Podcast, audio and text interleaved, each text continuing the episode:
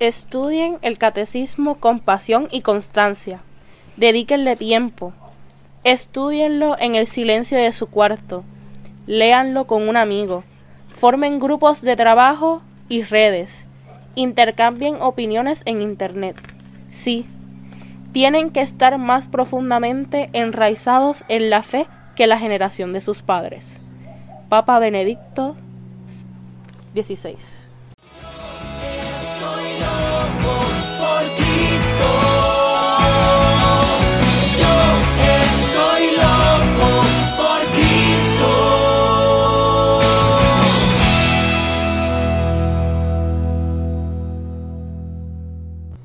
¿Qué es la que hay mi gente? Bienvenidos a este podcast que será, mira, un nuevo espacio para todos nosotros poder compartir y llegar a ustedes para que nosotros, ¿verdad? Eh, podamos sentirnos más en familia.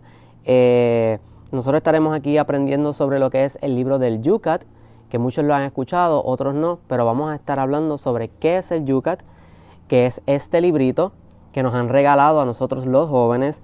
Eh, así que, bueno, nosotros somos pegatólicos. Vamos a ver quiénes somos nosotros. Pues yo soy Denis Rodríguez. Yo soy Berenice. Y yo soy Jorge. Y nosotros pues vamos a estar compartiendo eh, en una serie de podcasts y hablando, como ya mencioné, sobre el libro de El Yucat. Entonces, eh, ¿cómo se va a llamar o cómo se llama este podcast, este espacio donde vamos a estar hablando con ustedes? ¿Cómo se llama, Veré?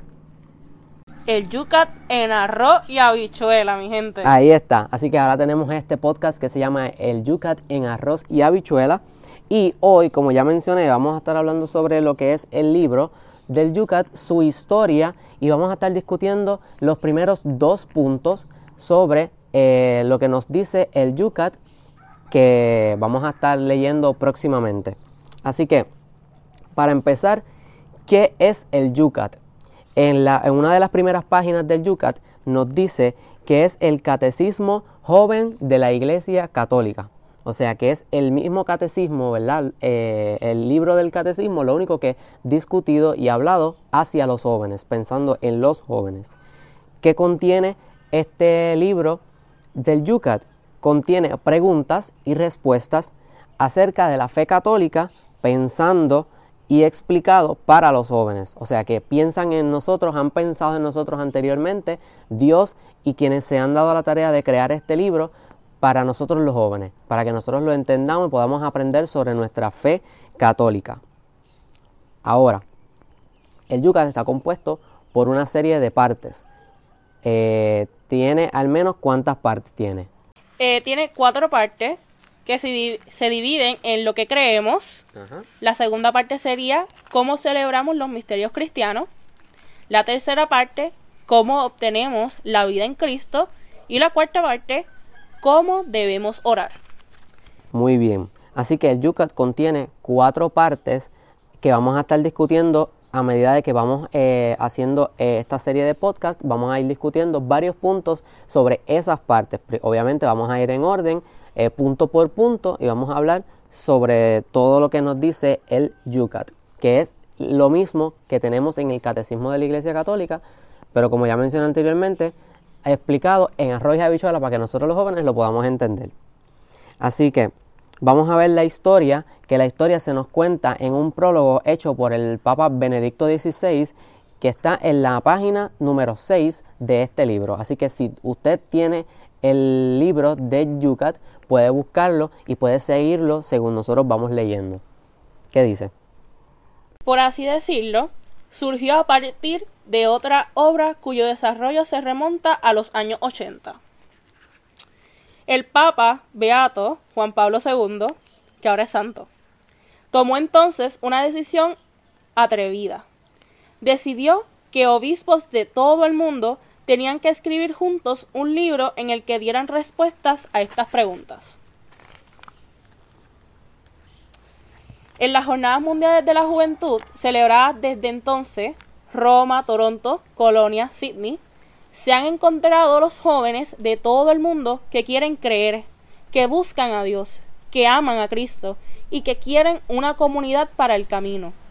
En este contexto surgió la idea, no deberíamos intentar traducir el, catecismo, de la Iglesia Católica al lenguaje de la juventud, llevar sus grandes mensajes al mundo de los jóvenes de hoy. Por supuesto que entre los jóvenes de hoy también hay, a su vez, muchas diferencias.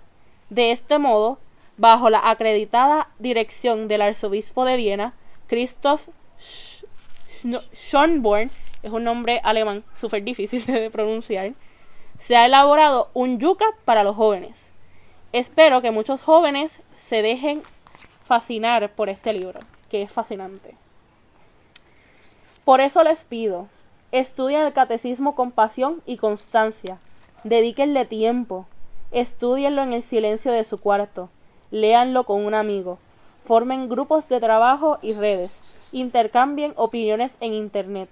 De cualquier forma, mantengan conversaciones acerca de la fe, que eso fue lo que leímos al principio de este podcast. Y cuando Israel estaba en el momento más difícil de su historia, Dios no llamó en su auxilio a los grandes y apreciados, sino a un joven llamado Jeremías. Jeremías se vio superado por la tarea. Ah, Señor, mira que no sé hablar porque soy demasiado joven. Pero Dios no cambió de idea. No digas soy demasiado joven, porque tú irás donde yo te envíe y dirás todo lo que yo te ordene. Y todo esto fue dicho por el Papa Benedicto XVI. Muy bien. Así que ahí tenemos un poco de la historia de cómo surge este libro que se nos ha dado a nosotros los jóvenes para nosotros poder comprender lo que es nuestra fe católica. Y el libro si lo vemos, eh, tiene una, como una organización, ¿verdad? Está, conforma, está hecho por algunas partes que la vamos a, discutir. Y cada parte de ese libro, que tiene cuatro partes el libro, tiene unos puntos. Esos puntos lo que tiene son las preguntas, eh, que cada pregunta contiene su respuesta.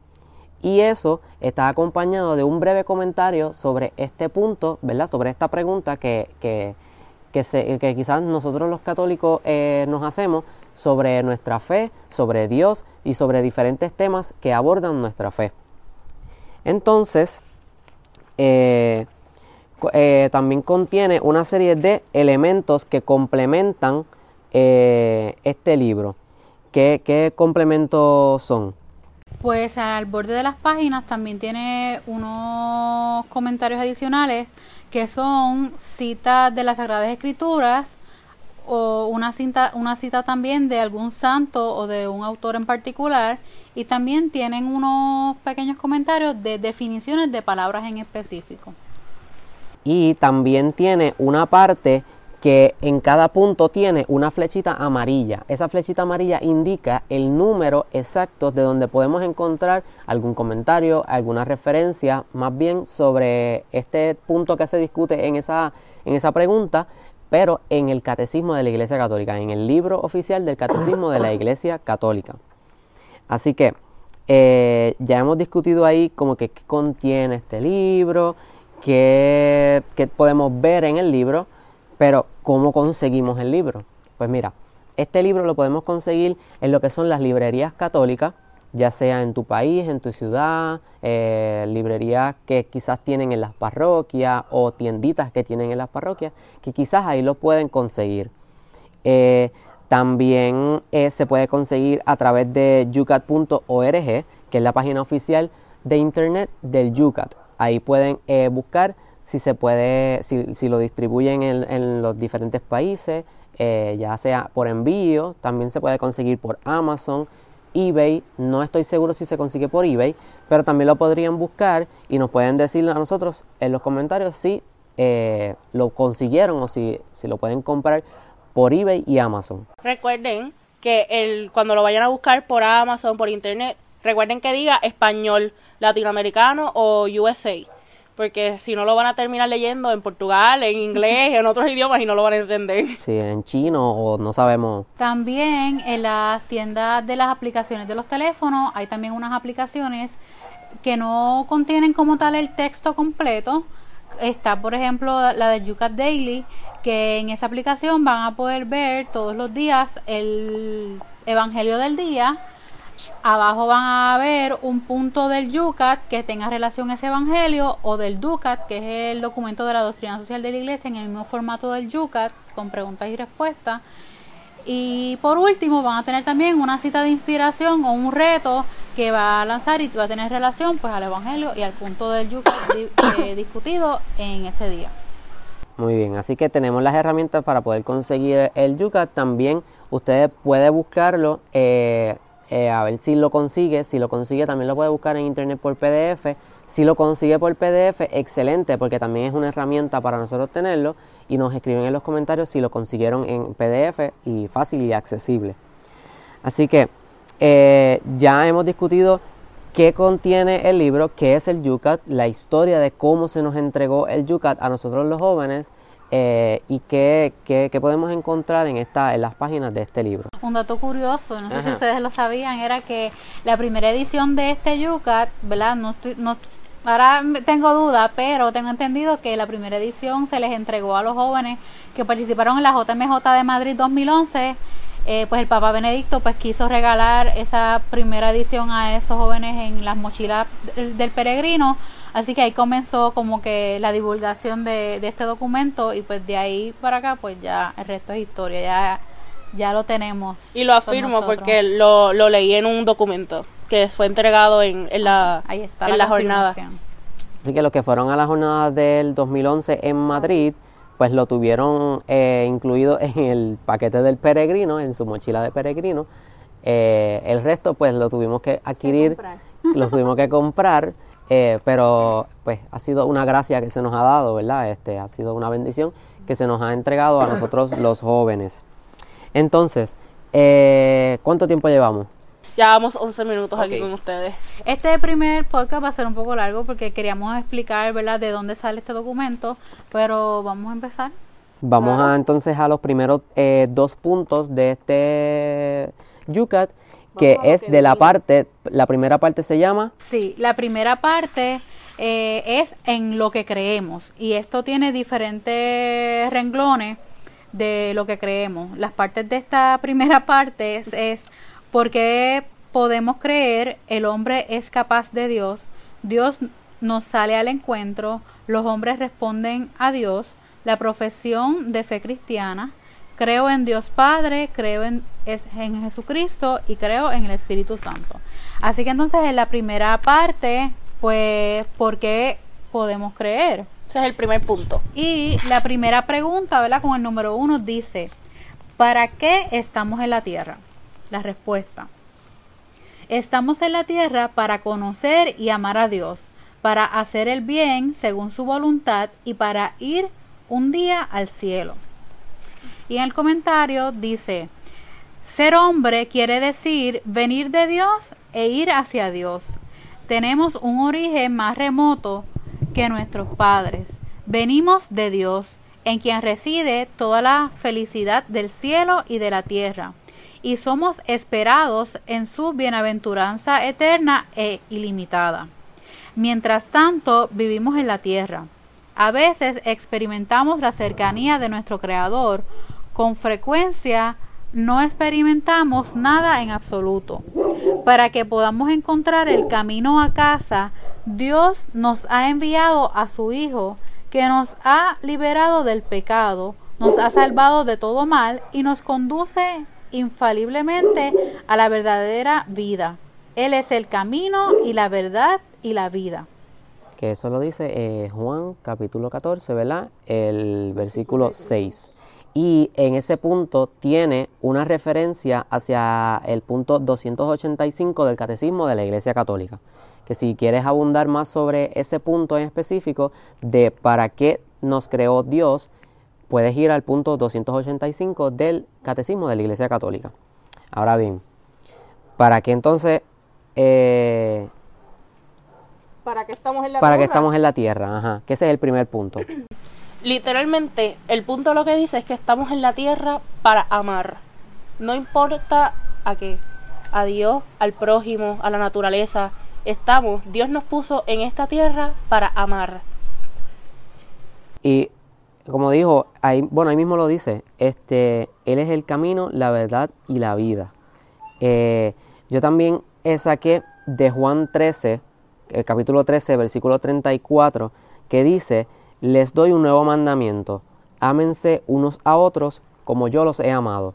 Así que Él nos ha enviado a amar, como Belén ha dicho, Él nos ha enviado a amar, amar a, amarnos a nosotros mismos, importante, amar a Dios también es importante y amar a los demás también es muy importante. Porque si, si Dios nos ha creado para amar, no es para que nos amemos a nosotros y seamos egoístas con nosotros, sino es para que también amemos a Dios y también amemos a los demás. Y otra cosa muy importante que dice este, este punto es que hay que conocer a Dios también, porque cuando conocemos a Dios, ahí es que lo, realmente llegamos a amar, que es este y ese es el deseo de Dios, que lo conozcamos, porque aquí en la esquina tiene el comentario de la Sagrada Escritura, de, que es de la primera carta a, Timoteo, capítulo 2, versículo 4, que dice, Dios quiere que todos se salven y lleguen al conocimiento de la verdad. Así que ese es el deseo de Dios, ¿verdad? En tenernos aquí en la tierra, que le conozcamos y le podamos amar. Muy bien. Vamos a pasar entonces al segundo punto, que es ¿Por qué nos creó Dios? Pues no sé por qué nos creó Dios. Dios nos creó por un amor libre y desinteresado. Esa es la respuesta. Cuando un hombre ama, su corazón se desborda. Les gustaría compartir su alegría con los demás. Esto le viene de su creador.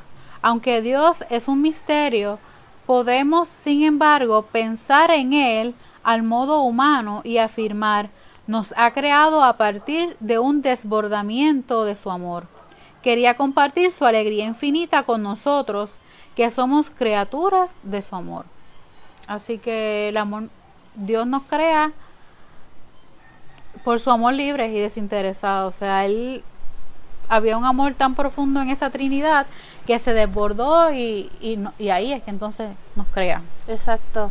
Dios está, es como cuando tú tienes una alegría inmensa en tu corazón que tú no puedes llegar, tú no puedes esperar a llegar a tu casa para contarle a tus papás, a tu hermano, a tu novio, a tu pareja, a tu amigo. Como que tú quieres llegar a contarle esa felicidad, a compartir eso. Pues Dios nos amaba tanto, Dios nos quería tanto, que Él quería compartir con nosotros ese amor y esta, esa maravilla de, de habernos creado, que fue por, por tanto amor, tanto amor que Dios nos tuvo, que no, nos dio lo que es la, la vida, la creación. y, también dice la Biblia que tanto amó Dios al mundo que a su único hijo Dios, ¿verdad? Nos, nos, entregó también ese amor a través de su hijo.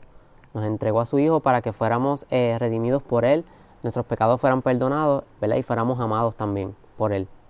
Y una frase que hay aquí que es bien bonita, que dice, la medida del amor es amar sin medida de San Francisco de Sales. Que es la verdad, cuando tú quieres amar, tú amas sin medida, no importa qué. Así que no podemos usar una regla para, para, poder medir el amor. Y hemos visto mucho esa imagen, ¿verdad? Eh, quizás en las redes sociales hemos visto esa imagen que literalmente ponen la palabra amor y ponen una regla. De que, y no, no se puede medir el amor. Y el amor no solamente es una palabra, no es un, no es un sentimiento, sino que el amor es ese mismo Dios, ¿verdad? que nos ha amado a nosotros, que, se nos ha dado a nosotros para que nosotros podamos transmitirlo hacia los demás. Muy bien. ¿Algo más que quieran compartir? ¿Algo más que diga por ahí el Yucat? Abajo dice, ¿qué dice abajo de Santo Tomás de Aquino? Dice, el amor es la alegría ante el bien. El bien es el único fundamento del amor. Amar quiere decir querer hacer el bien a alguien querer hacer el bien. Así que amar también es querer hacer el bien, no solamente son los cariños, ¿verdad? Los abrazos, los besos, los gestos, sino también es hacer el bien a aquellos, ¿verdad? Que, que quizás eh, no nos caen tan bien, pero también debemos hacer el bien. Y no solo a lo que no nos caen tan bien, sino a esa persona enferma, al deambulante que vemos todos los días en la luz.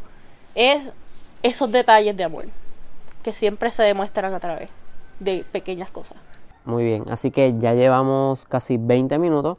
Eh, queremos agradecerles, ¿verdad?, por haber por quedarse hasta, hasta este final. Eh, le agradecemos a todos los que nos han estado sintonizando eh, les pedimos que oren por nosotros, sobre todo, y que compartan este podcast, ¿verdad? Con sus amigos, con sus familiares, con, hasta con el párroco, las monjitas y todo el mundo que ustedes quieran, para que aprendamos más juntos sobre lo que es el yuca, sobre lo que es nuestro catecismo. Eh, y nada, este, nos veremos ya en el próximo episodio. Vamos a estar anunciando cuándo los vamos a lanzar, ¿verdad? En los próximos episodios del podcast El Yucat en arroz y habichuela.